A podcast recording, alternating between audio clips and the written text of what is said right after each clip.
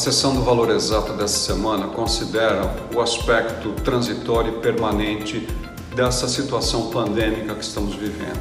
O transitório está se estendendo e, na perspectiva das pessoas e nas suas próprias expectativas, parece que está se tornando permanente o tal estado.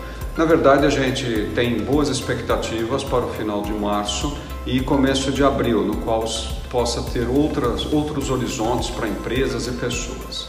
No entanto, até chegar lá, né, porque a gente tem que estar tá atuando e transformando e adaptando, eu quero fazer uma reflexão sobre ah, o modelo de negócio. O que, seria útil para você, oriundo das ciências econômicas, da história, e que poderia revigorar um pouco essas próprias expectativas e a sua atividade empresarial?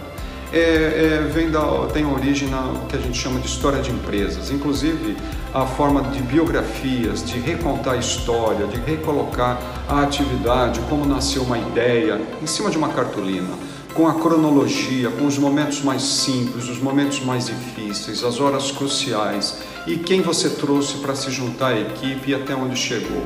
A vamos chamar assim, a contação dessa história é maravilhosa para produzir novas saídas, novas reflexões e ponderar aquilo que se vive hoje e o que se viveu.